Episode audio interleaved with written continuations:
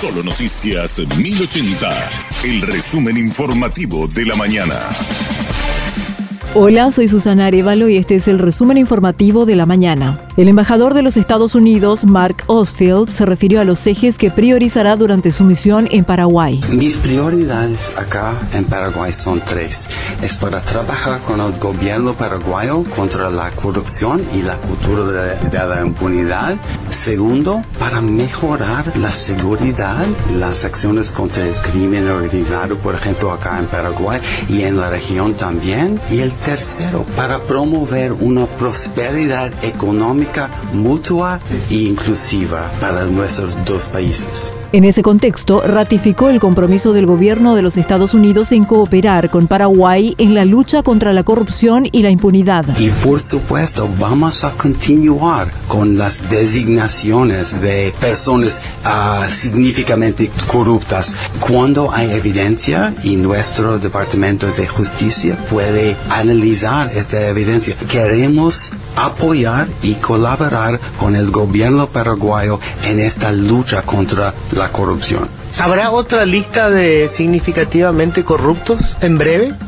No puedo hablar sobre una lista, pero puedo decir que queremos continuar el proceso de designaciones cuando es necesario y es relevante.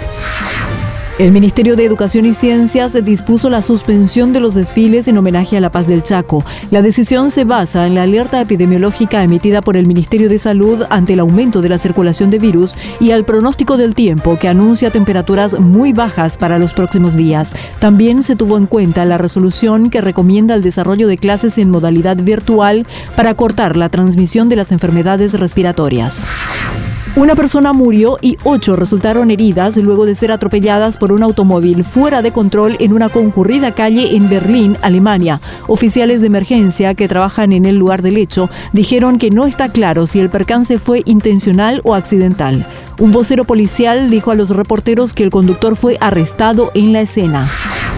Declaran hijo directo de Asunción a Monseñor Adalberto Martínez. El recientemente designado cardenal de la Iglesia Católica por el Papa Francisco recibió la distinción en la sala de sesiones de la Junta Municipal. El cuerpo legislativo reconoció la labor nacional de Monseñor Martínez como guía espiritual de la feligresía católica.